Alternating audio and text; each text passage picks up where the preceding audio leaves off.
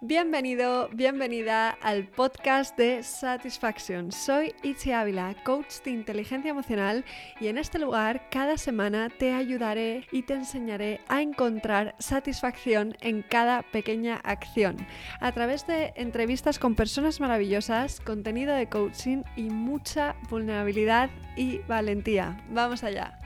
Hoy tengo el placer de presentaros a Adrián Ballester, el cofundador y director de la comunidad Amazing Media. Amazing es una consultora generacional que busca crear conversaciones entre las marcas y la generación Z para instaurar nuevos valores. Apuesta por los jóvenes para cambiar el presente, el futuro y nuestra forma de vivir en el mundo. Priorizan el consumo consciente, consumo, cuidado y el cuidado del planeta. Conocí Amazing gracias a su CEO, Rafa, que me ha ayudado mucho. He asistido a algunos de sus workshops maravillosos que son experimentos sociales en sí mismos y creo que su labor se merece un podcast o dos para hablar largo y tendido de lo que realmente importa desde una perspectiva fresca, innovadora y sin filtros. Vamos allá, bienvenido Adri, gracias por estar aquí. ¿Qué tal, Ichi? Muchísimas gracias, vamos, pedazo de, introducción. Claro que sí, la que os merecéis. por las nubes. Así os percibo, di que sí. Pues nada, Adri, antes de nada, conocerte a ti un poco, yo siempre empiezo echando para atrás en el tiempo. ¿Dónde estaba Adri un día hace como hoy, hace cinco años, y qué has aprendido desde entonces? Qué bueno, vale. Eh, hace cinco años. Pues mira, yo ahora mismo tengo 21 años, para 22 por lo tanto, hace cinco años estaba en bachillerato todavía, era más pipiolo aún de lo que soy ahora, y, no tenía muy claro lo que iba a hacer. Yo supongo que como cualquier chaval de, esa edad no tenía muy claro su futuro profesional, creo que hay como una brecha muy grande. Primero entre bachillerato y luego la, y la universidad y luego cuando acabas la universidad. y, y sí un momento que, que surgió una aparición, ¿no? que fue que, que a una de las clases que tenía yo en, en, la, en bachillerato, estas optativas, que se llamaba Fundamentos de Administración y Gestión, era como de empresa, pero desde un punto de vista como muy frío y tal, de economía, nos presentaron una carrera. Vino un tío a darnos una charla sobre una carrera que se llamaba Lane, Liderazgo, Emprendimiento e Innovación, y la verdad que me cautivó. Y desde que oí hablar de esa carrera, eh, no pensé en ninguna otra, me metí de cabeza porque tenía mucho de viajar por el mundo, de trabajar en equipo, de empezar tus propios proyectos y eso fue como el clic que fue eso ya pues hace cuatro años que ha hecho en mi vida y que, que, pues al final ha resumido mis últimos cuatro años de vida y con los cuales he aprendido y he crecido un montón, un montón. Wow, qué guay, qué, qué, interesante, ¿no? El poder que puede tener una sola asignatura de repente para transformar eh, todo nuestro futuro y hacia dónde nos dirigimos. Qué maravilla. Sí, totalmente. Em, ¿y, ¿y, cómo se os ocurrió esto de crear Amazing? Cuéntame un poquito. Claro. Mm. Claro, como te decía, em, al principio no es que fuese obligado, pero la propia carrera que, te comentaba, que es Lane, desde el primer momento em, tienes que constituir una empresa. Por un lado, bueno, es, al final es una asociación junior empresa con 18 chicos y chicas, cada uno de su padre y de su madre. Había un tío de Islandia, había gente de 24 años, otros de 17 que venían de bachillerato. Al final ese es un poco el reto te plantan ahí, constituyes una empresa y tienes que montar proyectos reales, ¿no? Entonces, eh, yo conocí y encajé muy bien personalmente con, con, Álvaro, con Justri, que es el tercer socio de Amazing, junto a Rafa, eh, y empezamos a desarrollar cositas. Sabíamos que éramos jóvenes, sabíamos que nos molaba pues, el tema de la comunicación, las marcas, y por otro lado también veíamos que no estaban conectando, que no estaban haciendo las cosas de la manera que nos gustaría respecto a nuestra generación. Empezamos así, haciendo eventos al principio en nuestra universidad, y, pues eso, estuvimos un año tocando a puertas de empresas y tal. Obviamente no nos hacían caso porque éramos dos, dos chavales con mucha ambición, pero no teníamos mucho, mucho plan, ¿no? No teníamos nada estructurado y ya empezaron a caer cositas y poco a poco pues, pues ya han salido proyectos y cosas muy guays. Qué guay, qué maravilla ver a gente tan joven haciendo cosas tan increíbles, ¿no? Es, es, increíble. Hablas de la generación, o habláis, ¿no? En vuestro proyecto mucho de la generación Z, pero después de los baby boomers hemos tenido generación X y, ¿no? que es también la conocida como millennials, y Z. Entonces, todos estos términos pueden generar un poquito de confusión. Así que vamos a empezar porque definas eh, cuál es la generación Z y qué tres rasgos crees que se diferencian o diferencian la mentalidad de esta generación en comparación a generaciones pasadas. Genial. Eh, pues mira, al final hay bastante confusión y la gente no se pone de acuerdo en cuanto a qué años contempla la mm. generación Z, ¿no? Pero al final nosotros usamos de referencia un libro, un libro de Nuria Vilanova, que es fundadora de una, de una empresa que se llama Trevia, y hablan de, 2000, o sea, de 2010 a 1994. Por lo tanto, sería gente ahora mismo de entre 25 años y 10 años, más o menos. Vale. Em, eso para ubicarla así temporalmente. Y en cuanto a características, al final, arranco desde una, en la cual van a caer las, las tres características, que son, somos la primera generación nativo digital, em, y de ahí cae un poco todo, ¿no? Es decir, esa natividad digital, esa manera de pensar y al final es que lo llevamos en el ADN y de verdad es una manera de pensar. No es que yo viva en online y, y luego en offline, ¿no? sino como que están fusionadas en mi vida, pues al final es lo que, lo que mm. hace que esta generación sea tan diferencial y sus comportamientos también. Entonces, em, ¿qué ha hecho esto? Al final hay como una, por lo menos en, en España donde vivimos, en Occidente, y la suerte que tenemos de de poder disfrutar de, Internet y de las cosas buenas que nos, que nos ofrecen. Obviamente siempre hablamos de que nuestra generación es súper heterogénea, pero eh, ¿qué nos ha traído? Pues una mayor conciencia global.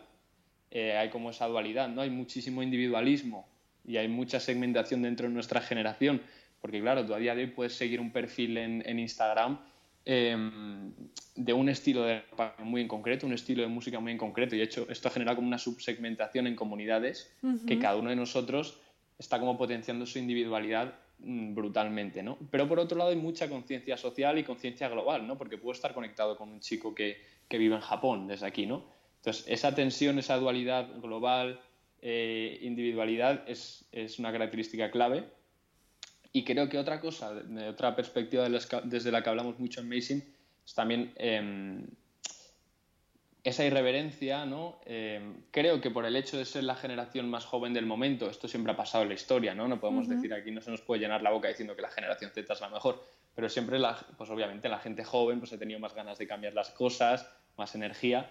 Eso por un lado, ¿no? Pero por otro lado, al final estamos más informados que nunca tenemos más conciencia que nunca porque tenemos Internet para sacar información. ¿no? Entonces ese activismo, tanto social como decía antes, como con el medio ambiente, por ejemplo, exigir más a las empresas, exigir más a las organizaciones, pues yo destacaría, destacaría esas cositas wow, mm, súper interesante ¿eh? esto, porque es verdad que el tema de individualismo, ¿no? Eh, con, Internet también se crea un poco una burbuja digital, que cada persona ve lo que, más de lo que les gusta y más de lo que quieren ver, ¿no? Eh, pero también hablas de la conciencia social, ¿no? Me encanta que en Mason hagáis tanto énfasis en el problema del cambio climático y la sostenibilidad, ¿no? Y en este aspecto es verdad que no tenemos tiempo, o sea, no podemos esperar otros 20 años para tomar acción porque no llegamos, ¿no? Pero la pregunta que tengo aquí es, dentro de la generación Z, supongo que no todo el mundo está tan concienciado como Greta Thunberg, ¿no? Entonces, em, por eso vuestra labor me parece tan importante. ¿Qué le dirías a una persona de, vuestra edad o un poco más pequeña a la que no le importe en absoluto la sostenibilidad y quiera seguir priorizando su comodidad? Claro. Esto es, esto es, es, un fastidio, es difícil, porque claro, nosotros cuando empezamos Mazing lo, lo, veíamos al principio desde un punto de vista muy de la comunicación, es decir, las marcas no están conectando nosotros a nivel de comunicativo, pero luego nos hemos dado cuenta que obviamente muchas de estas empresas están por dentro también, eh, pues, mm, teniendo malas prácticas, ¿no? Entonces, eh, poco a poco hemos ido aprendiendo. Al principio para nosotros era un mundo y el tema de la sostenibilidad y no lo teníamos en nuestro día a día y a día de hoy seguimos aprendiendo un montón y así queremos mostrarnos a nuestra comunidad, ¿no? Como que, que no, que nosotros nos queda 20.000 pasos por recorrer y vamos, esto no, no, se acaba nunca. Entonces, ¿por dónde empezar? Pues yo diría que para empezar, empezar a hacerte mm, preguntas que pueden parecer muy absurdas, pero empezar a cuestionarte todo. Es decir, pues coges tu armario, la ropa que tienes en tu armario, ¿de dónde ha salido esa ropa, no? Mm. Em, necesitamos realmente tantas cosas.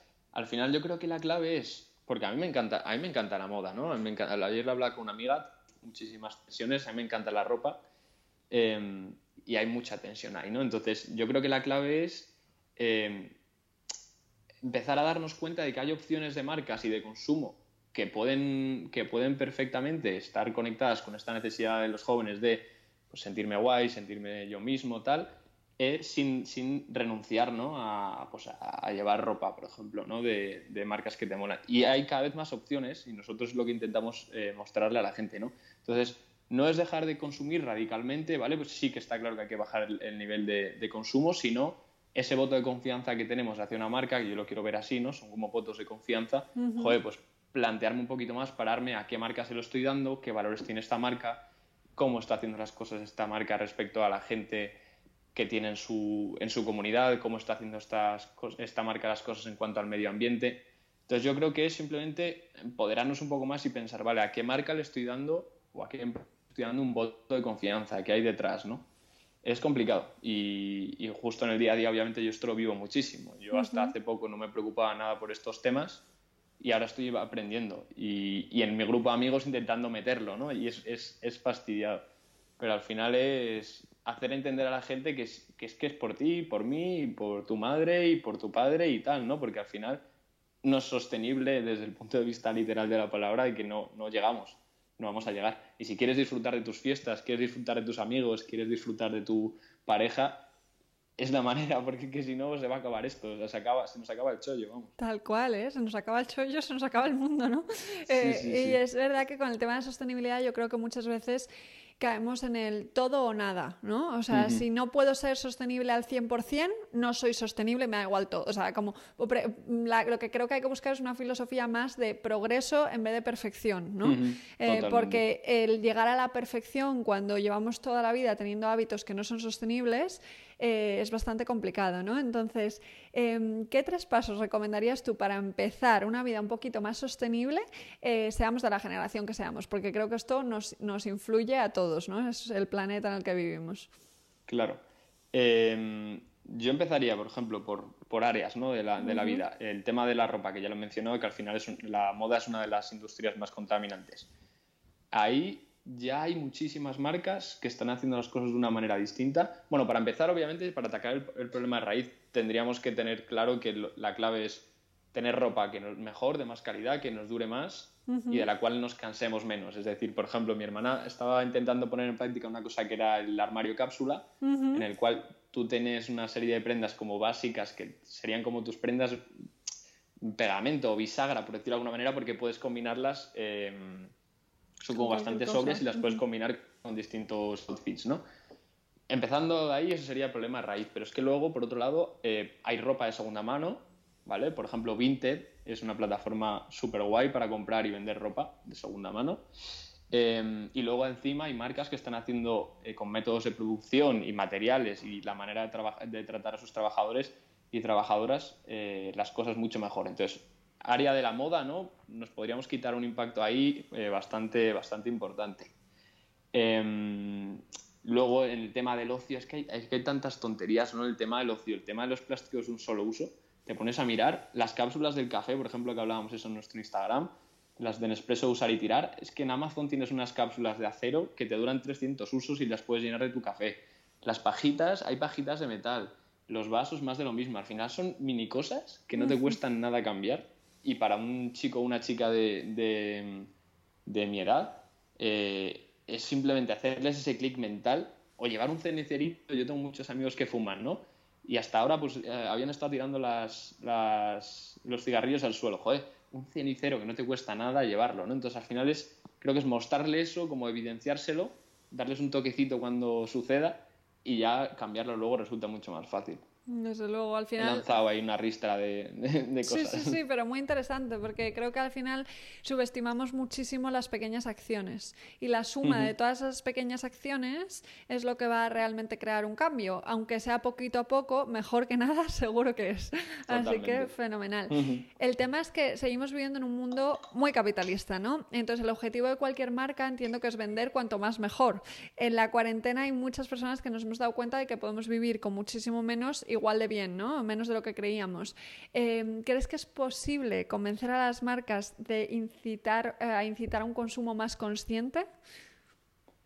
Claro, es, claro, es el, principal reto, ¿no? Porque obviamente parece contradictorio, paradójico. O sea, eh, si hago eso voy a dejar de vender. Y es, yo necesito vender, ¿no? Claro. Em, por ejemplo, siempre ponemos em, el ejemplo de Patagonia, ¿vale? Que es una empresa de, ropa y complementos, eh, sobre todo relacionados con montaña y actividades de, deporte y tal, que es americana, que aunque parezca paradójico, te reparan todos los... Mm, en, vez, de incentivar que te compres la siguiente chaqueta o las siguientes botas de la siguiente temporada, te las reparan eh, muchas veces de manera gratuita y han hecho muchas campañas en la propia tienda. Incentivan que no compres más chaquetas, ¿no?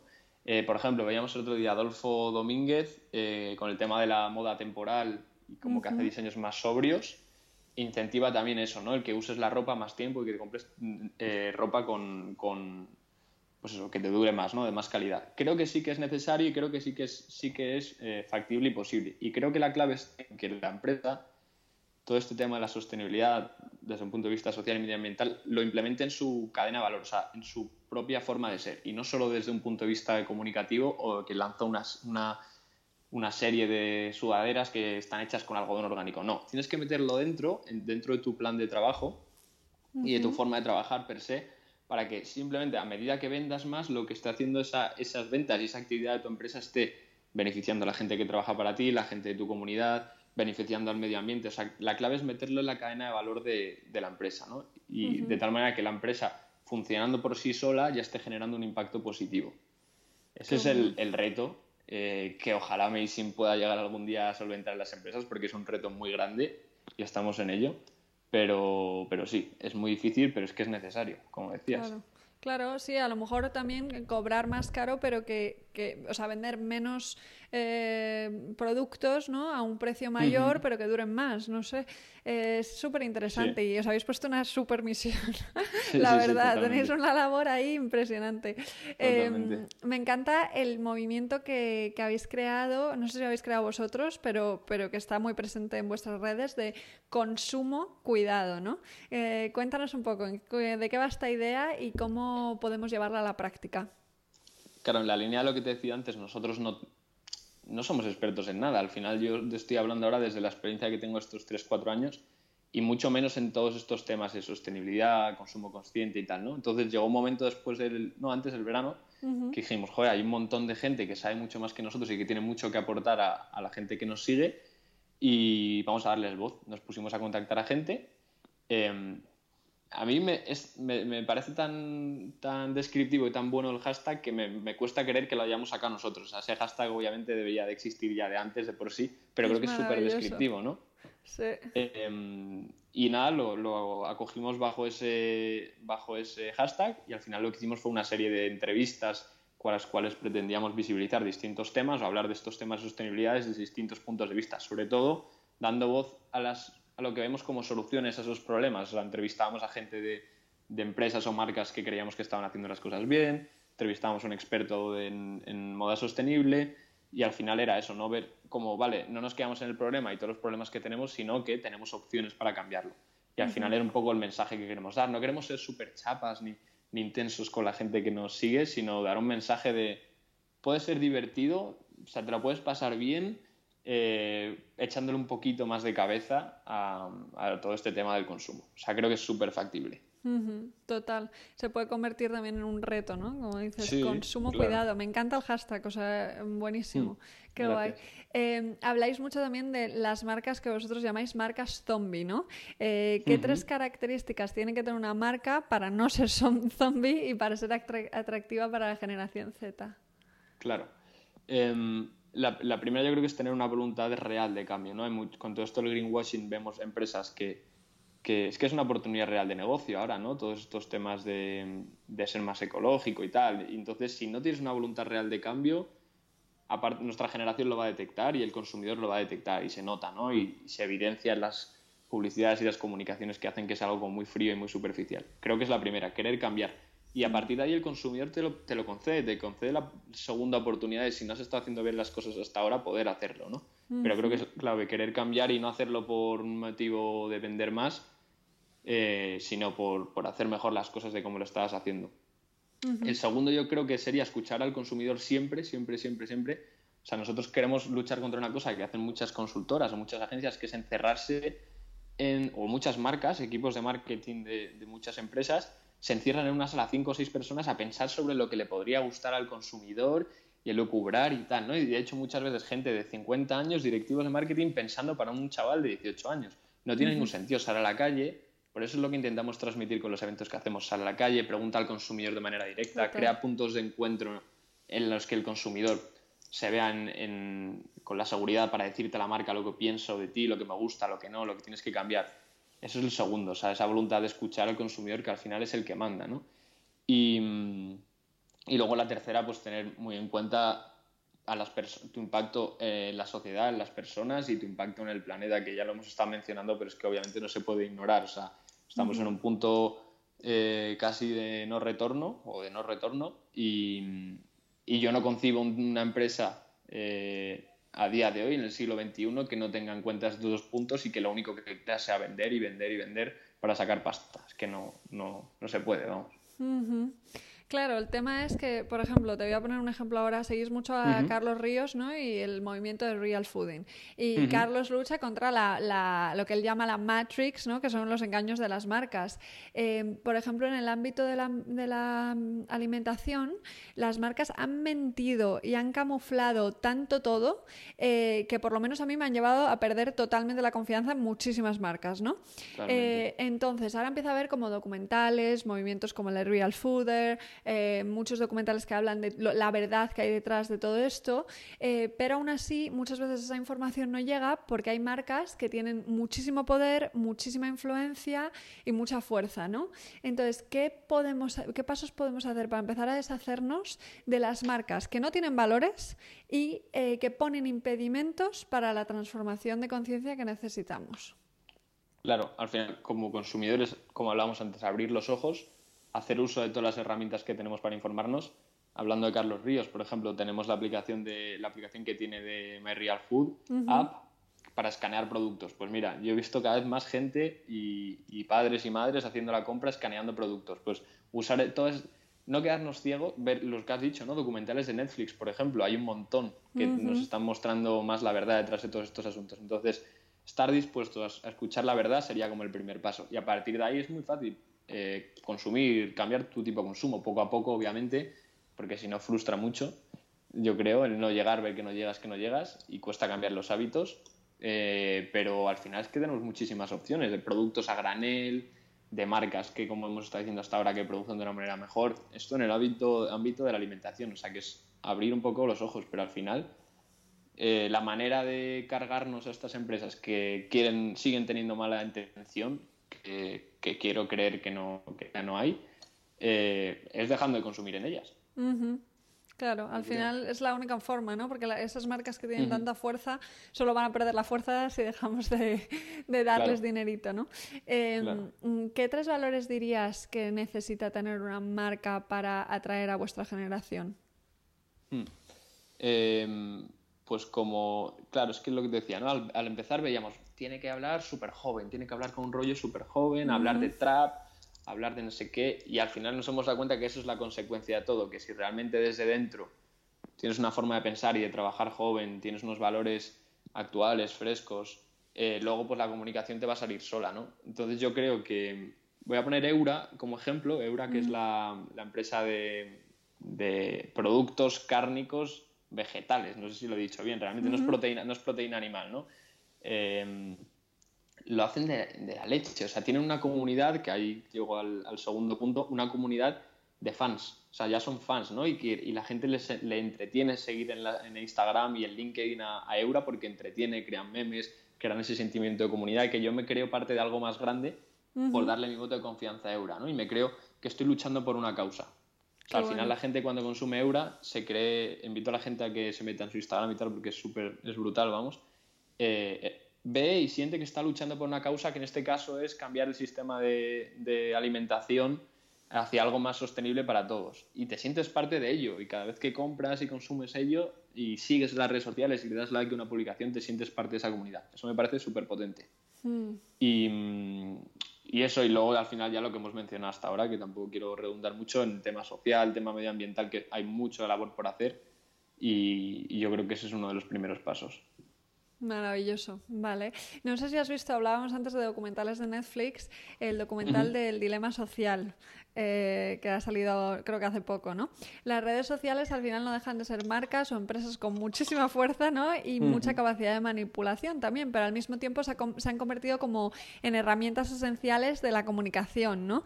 Em, no son una herramienta, como decían en el documental, porque una herramienta, o sea, una bici no te está diciendo todo el rato, oye, mm, quiero que montes en bici, quiero que montes en bici, mientras que una red social te está diciendo, oye, úsame, úsame, úsame, ¿no? Te está requiriendo la atención.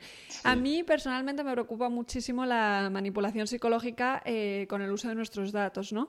Eh, ¿Cuáles crees que son las consecuencias de este tipo de, manipulación en vuestra generación, que como decías al principio, habéis nacido con un móvil en la mano prácticamente, em, y crees que podemos hacer algo, que estamos a tiempo para combatir a una empresa tan gigante como Facebook? Claro, eh, a mí también de vez en cuando me entran agobios. Cuando este en concreto no lo he visto y sí que me han hablado varias personas de él, tengo que ver este documental. Sí que me entran agobios de vez en cuando y me quito Instagram, me, lo cierro, me dejo el de Amazing, el de Amazing todavía no me puedo, o sea, bueno, todavía ni, no me puedo privar de, cerrarlo, pero, pero creo que nos pasa a muchos, a mucha gente. Yo conozco muchos amigos y amigas que les da aquí lo que, lo que llamo el pipazo y, y se lo cierran totalmente. Entonces creo que no estamos, no creo que estemos en, a no ser que lleguen medidas por parte del gobierno, ¿no? que ya están juicios, por ejemplo, Facebook, no estamos en posición de cambiar o cargarnos estos, que creo que son tan, tan grandes. Em, entonces, al final, un poco la lógica, igual que lo que hablábamos antes con las marcas, está ya en, en el poder de cada uno y de cada una de decir qué parte de mi vida le estoy dedicando a esto, qué información le estoy dando a esto y, cuánto, estoy, cuánto estoy cediendo. Y al final creo que es la, la solución. Que cada uno sea responsable y consecuente con lo que están mostrando las redes sociales, con en qué redes sociales está, qué datos está concediendo a estas redes sociales. Creo que va, es, la, es la solución más, más real y más factible, yo creo.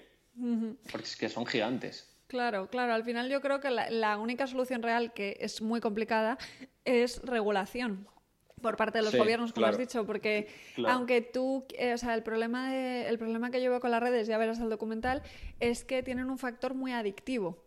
Y que mm, lo que hay detrás es un grupo de psicólogos de algoritmos súper pensados para que saben cómo tocar la tecla para que tú te quedes media hora más o para que para enseñarte el contenido que tú necesitas ver que va a activar una emoción en ti, ¿no? que no te deje dormir, por ejemplo. Entonces, em, em, es, verdad que sí que está bien poner la responsabilidad en el individuo de decir, bueno, eh, utiliza las redes y no dejes que te utilicen a ti, pero creo que cada vez es más complicado y lo que más me preocupa es gente más pequeña, o sea, personas mm. de que tienen ahora mismo 15 años eh, en ese caso y que no han visto como un mundo paralelo. Como decías al principio, está muy mm, eh, entrelazado, ¿no? Sí, totalmente. El mundo digital y el, y el mundo real. Hmm. bueno, es, interesante. Es un fastidio, sí, sí, sí, es difícil. Pero bueno, poquito a poco. Y mm, habéis conseguido aparecer en el programa de la Resistencia, bueno, vuestro cartel, vuestro movimiento. Eh, lo próximo ya es que os inviten. Si tuvieras la oportunidad de que te entrevistase Broncano en la Resistencia, ¿cuál es el mensaje más importante que te gustaría transmitir? Claro, yo lo he pensado mucho, ¿no? Porque, porque hemos dado pie a que piensen que somos publicistas. Mason en concreto no somos publicistas, ¿no? Ajá. Y, y, al final tampoco era, no era muy práctico ponernos a explicar el mensaje que queremos transmitir. O sea, era, al final era más una labor de picarles, que es lo que hemos conseguido, y yo, y ya luego, como dices, si vamos ahí, pues poder transmitirlo. Entonces lo he pensado mucho, me ha dado, me ha dado tiempo a pensarlo.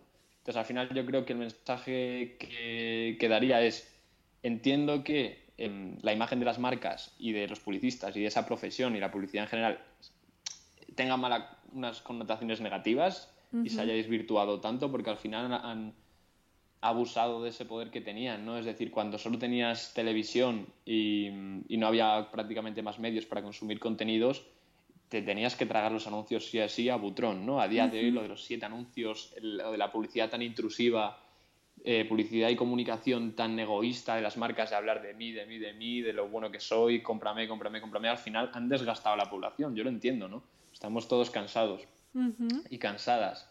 Entonces, eh, el mensaje que daría es, vale, entiendo esto, pero es que creo que hay una manera de hacer las cosas. Hay marcas que están haciendo las cosas muy guays, hay maneras de comunicar menos intrusivas, menos abrasivas, menos egoístas, y, es un poco el mensaje que quiero impulsar. ¿Y quién, mejor que los jóvenes para, cambiar todo esto? ¿no? ¿Y quién mejor que los jóvenes que, están estudiando todo este mundillo de marcas, eh, marketing y tal, eh, para cambiar la perspectiva? Y yo creo que la labor de Amazing es esa. Es decir, ahora estamos empezando a ir a universidades, por ejemplo, creando ahí eh, colaboraciones y alguna sinergia y lo que queremos es cambiarles la visión a la gente de, la publicidad tiene que ser superficial eh, para vender, vender y vender y no, yo creo que las marcas tienen valor que aportar a la sociedad y a la gente y ese sería el mensaje, yo creo. Que es un cambio absoluto, ¿no? De cómo están las marcas vistas hasta ahora, de repente ya no solo vender, sino es aportar un, o sea, tener un sentido de comunidad y de querer aportar a la comunidad a la que perteneces, ¿no? Es súper importante. Qué bueno, qué bueno. Pues ojalá, ojalá yo seguiré la pista para verlo. Crucemos los dedos, sí, sí. Genial.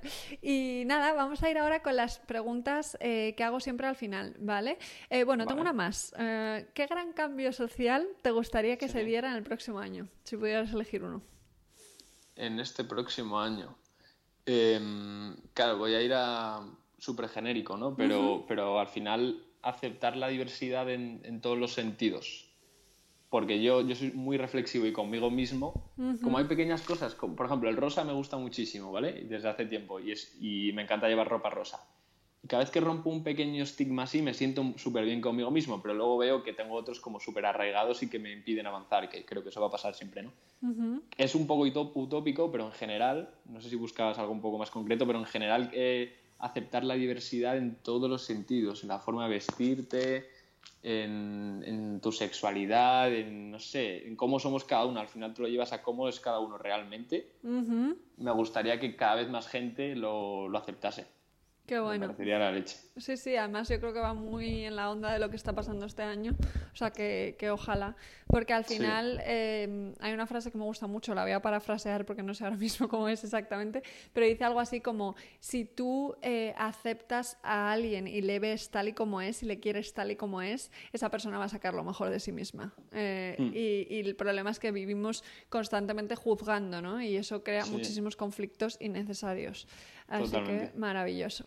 Genial. Pues vamos ahora, Adri, con las preguntas del final que hago siempre, ¿vale? A ver qué me cuentas. Arrancamos. La primera es, ¿quién te ha inspirado especialmente profesionalmente y por qué? ¿Y a quién te gustaría que entrevistase en un próximo episodio de este podcast? Vale. Eh pues como mira, como me iba a costar un poco, voy a decir la primera persona que me ha venido a la mente y que realmente creo que si me ha venido a la mente es por algo, ¿no? Voy a hablar de, Neus Portas, que era coach en la universidad nuestra, ¿vale? En vez de profesores teníamos, teníamos coaches y luego se ha convertido en socia de Amazing. Y un poco lo que admiro es su capacidad de organizarse y de, de, siempre se lo hemos dicho, de mostrarse tan tranquila aun cuando tiene 20.000 proyectos, el ir en distintas etapas de su vida trabajando y aprendiendo de cosas que no tenían que ver la una con la otra, pero que de verdad le llenaban. Y en eso me fijo mucho. O sea, que Neus Portas.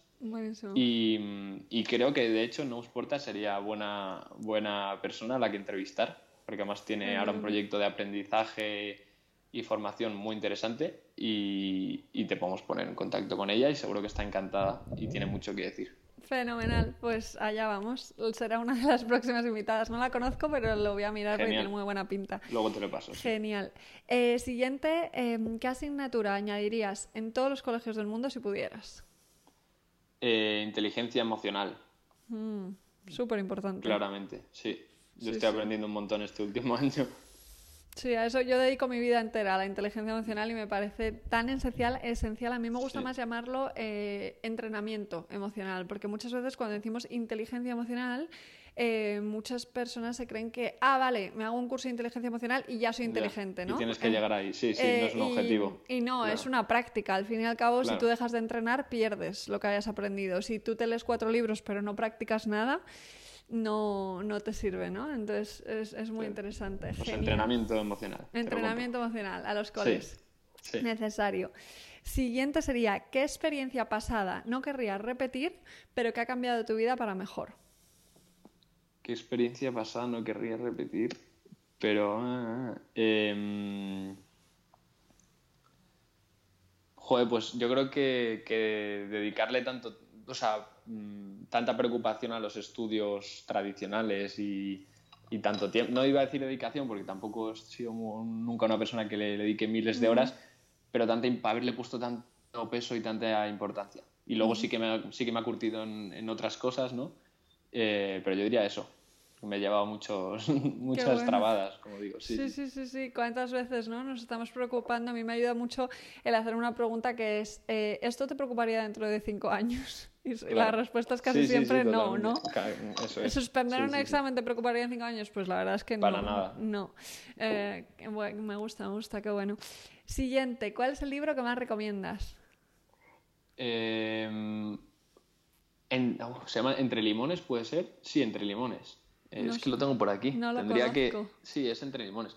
Es un libro de un, de un ex guitarrista de un grupo inglés que se va, se va a un cortijo a Granada eh, hace un par de décadas ya y se monta ahí su cortijo con su mujer y como su vida, pues eso, súper tranquila y te cuenta la vida eh, contraste de todos sus, sus, vecinos pueblerinos y me, pareció precioso, la verdad, me lo leí en cuarentena y me, me encantó, como que me transmitió mucha paz.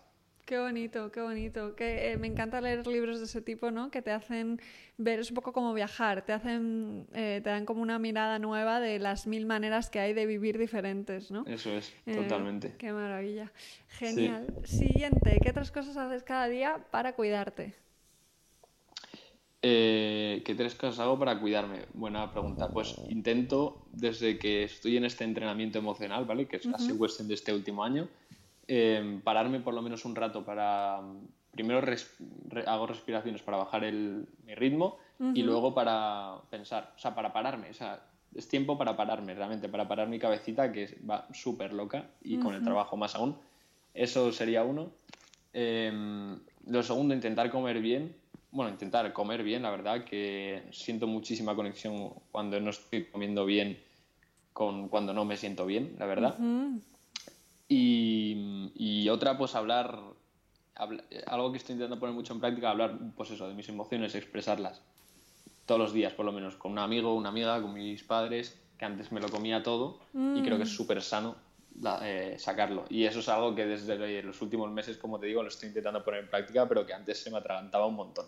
Qué guay, Adri. Me encanta que compartas esto. O sea, me parece eh, súper bonito y esencial, porque la de veces que nos tragamos las emociones y que luego eso genera muchísimos problemas. Es una de las mejores formas de cuidarse. Qué bueno. Me encanta. Y ahora sí que sí, la última pregunta, una de mis preferidas, eh, que tiene que ver mucho con mi proyecto, que es, ¿qué es para ti la satisfacción? Para mí la satisfacción es... Em, el, o sea, el momento, o sea, estar tranquilo y en paz conmigo, con quien soy, independientemente de dónde estoy o lo que estoy haciendo en ese momento. Es el reto que tengo, que también me he puesto con mi psicóloga. Eh, pues eso, estar feliz, o sea, es que independientemente de con quién esté o lo que esté haciendo en ese momento, estar en paz y tranquilo. Genial, me encanta estar en paz. Al final la satisfacción y la paz vamos llegando a la conclusión de que tiene mucho que ver, ¿no? Estar presente. Sí, ¿no? Te lo ha dicho mucha gente, ¿no? Sí, sí, sí, yo estoy de acuerdo, de hecho. Me encanta, me encanta de verdad, Adri, me ha encantado escucharte todo lo que, todas las reflexiones que has compartido y especialmente toda esa parte emocional eh, me emociona mucho, ¿no? Que estés en este proceso y que haya gente joven que esté en ese proceso también, o sea que me encanta. Qué guay. Qué guay. Pues, pues muchas gracias. Gracias a ti, ha sido un placer y pronto saldrá la, entrevista. Dejaré vuestros links también para que os puedan seguir en Amazing y puedan ver, veros en, en la Resistencia pronto. Genial, ojalá, ojalá. Pues Seguro que gracias, sí. Gracias a ti, Adri. Hasta aquí ha llegado la conversación con Adri Ballester de Amazing Media. Espero que la hayas disfrutado tanto como yo. Me he quedado emocionada con este último mensaje, ¿no? De la importancia de desahogarse y más ahora. Así que nada, simplemente recordarte que puedes solicitar tu sesión de coaching gratuita a través de la web ichiavila.com y la semana que viene más y mejor, mucho amor y satisfacción.